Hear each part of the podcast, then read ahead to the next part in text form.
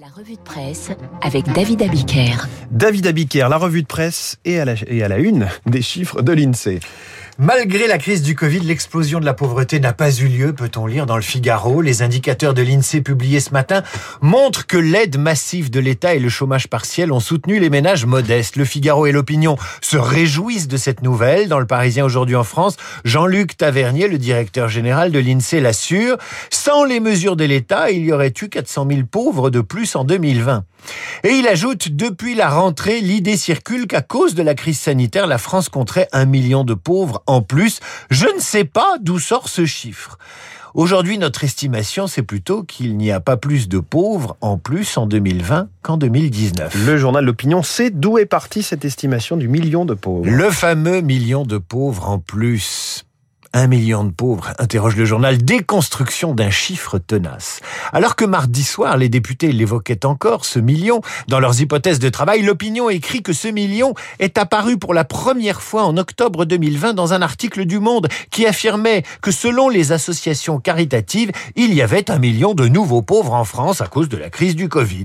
Et la directrice d'une association de solidarité précisait, malheureusement, ce chiffre d'un million supplémentaire est une estimation basse compte tenu des 800 000 pertes d'emplois attendues en 2020. Le chiffre du million est dans la foulée repris par Europe 1 et France Info, et il va contaminer l'information et les esprits comme un virus. Le catastrophisme, qu'est-ce que c'est? Qu'est-ce que c'est que le catastrophisme? C'est d'ajouter un million de pauvres en plus quand les chiffres de 2017 de l'INSEE toujours vous disaient qu'en France, 8 millions 900 000 personnes vivent en dessous du seuil de pauvreté. Parfois, la presse raconte n'importe quoi, et c'est pas moi qui le dis, c'est la presse. Plus précisément, c'est Olivier Bacusa, éditorialiste de l'opinion. En une de l'opinion, notre confrère signe un édito au vitrine intitulé Affirmation péremptoire, statistiques bidons et fake news, tout un programme. Et il écrit ceci. Des médias BA et des réseaux sociaux transis, faisant leur fiel d'une soi-disant information que personne n'a jugé bon de vérifier. Et l'éditorialiste fait sa liste. Les femmes qui travaillent gratuitement à partir du 3 novembre. Affirmation 100% bidon, mais relayée par des ministres. Même un tox, poursuit-il, sur ce million de Français, le revoilà, supposé avoir basculé dans la pauvreté. Un chiffre que nombre de parlementaires ont sans prudence repris à leur compte avant que l'INSEE ne le démonte pour montrer que le Covid n'avait pas creusé la pauvreté ni accentué les destructions d'emplois. Les fermetures de lits à l'hôpital, erronées. La lecture partisane des indicateurs du chômage. Chaque fois, c'est le même mécanisme de mauvaise foi militant, c'est l'hystérisation du débat public, ce que je suis en train de faire en ce moment d'ailleurs, une surenchère dangereuse. Calmez-vous, David. Car désinformation rime désormais avec radicalisation, je ferme les guillemets. Dans la croix, Alain Raymond ne dit pas autre chose dans son billet d'humeur quand il vous écrit euh, qu'on devrait faire correspondre le mois sans tabac avec le mois sans enfumage. Et la une de l'Express va dans son sens. Comment retrouver la raison, titre l'Express, quand 15% des Américains estiment que le pouvoir aux États-Unis est détenu par une secte sataniste et pédophile et quand 58% des Français affirment croire au choix, aux lignes de la main, à l'astrologie, la numérologie, à la sorcellerie ou à la voyance. Ils sont 8% de plus ces Français qu'en 2000 et ce n'est pas à Jérôme Fourquet que vous receviez à l'instant qui me détrompera puisqu'il l'a noté aussi dans ses chiffres, notamment la montée de l'irrationalité chez les plus jeunes. L'Express met cette semaine à la une le livre du psychologue cognitiviste canadien euh, et américain enseignant à Harvard un livre qui s'intitule Rationalité.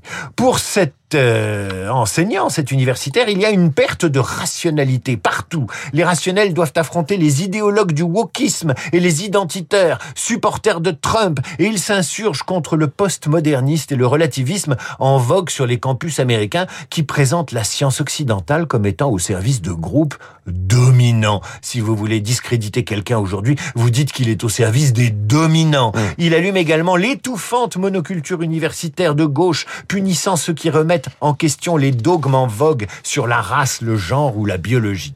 Eh ben, il a du boulot, l'universitaire américain. Prenez par exemple la campagne européenne à laquelle nous venons d'échapper. Et une opération de communication qui mettait en scène des jeunes femmes voilées. C'est une affiche qui représente donc une femme moitié voilée, moitié pas voilée. Elle est accompagnée d'un slogan en anglais Beauty is in diversity as freedom is in hijab avec les logos de l'Europe en bas à droite. Je vous traduis. La beauté est dans la diversité comme la liberté est dans le hijab. Voilà la campagne du Conseil de l'Europe, financée en partie par l'Union européenne et donc par vos impôts, à laquelle la France et l'Allemagne tentent opportunément de s'opposer ces jours-ci, alors que le visuel circule déjà sur Internet. Même nos écolos sont sceptiques. Même la France insoumise, pourtant ouverte sur le voile, n'a pas pris la défense de cette campagne qui promeut la liberté des femmes de porter le voile. Alors qu'il y ait un débat sur la liberté de se voiler en France, ça se comprend la laïcité à la française est un concept compliqué vu de l'étranger. Mais, mais pourquoi des femmes pour vanter la diversité? Pour comprendre l'absurdité de ce genre de discours où la femme est associée et à la beauté, imaginons, et à la diversité, etc.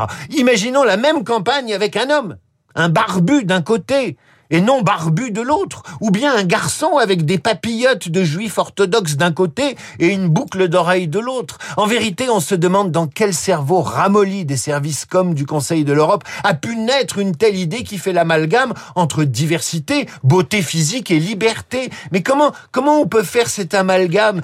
C'est totalement irrationnel. Si le Conseil de l'Europe cherche des idées pour ses campagnes diversitaires, qu'il vienne les chercher dans les prix littéraires français, capables de récompenser le même jour un Mohamed Mbougarsar, sénégalais né à Dakar, vivant en France, et une Amélie Nothomb, romancière belge, née à Etterbeek, tous les deux francophones, tous les deux distingués hier par le Goncourt et le Renaudot, avec cette particularité qu'ils ont été honorés par la France, non pas pour ce qu'ils sont, mais pour ce qu'ils font.